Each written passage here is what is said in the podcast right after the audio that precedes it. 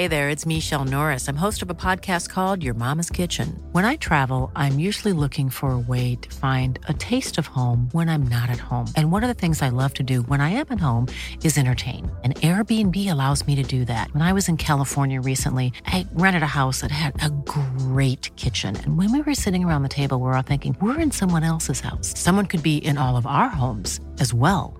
If you have a home, but you're not always at home, you have Airbnb. Your home might be worth more than you think. Find out how much at airbnb.com/slash host.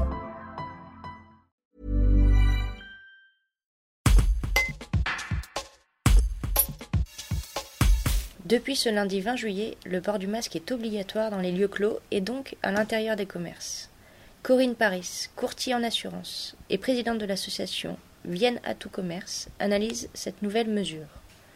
Un reportage de Guillaume Drevet. Cette mesure euh, est arrivée tout simplement parce qu'il semblerait qu'on ait observé un manque de civisme. On sait que le virus est toujours en circulation et qu'on se doit de protéger les gens fragiles, nos aïeuls. Si on veut passer aussi à un automne avec euh, une économie pas bloquée, il semble que l'État ait pris la décision au plus juste d'imposer ce port de masque qu'on a vu peut-être chez certains l'abandonner. Le, le chaland client sait très bien que maintenant il doit avoir un masque obligatoirement s'il se rend au sein d'un établissement fermé. Donc, euh, s'il veut rentrer, ben, c'est à lui de s'organiser. L'avantage à Vienne, c'est qu'on a de nombreuses pharmacies autour de nous qui en vendent, donc il pourra toujours aller en chercher. Et après, au libre choix des commerçants, artisans et professions libérales aussi, d'en avoir quelques-uns en stock en jetable à proposer si, par exemple, c'est un oubli ponctuel d'un client.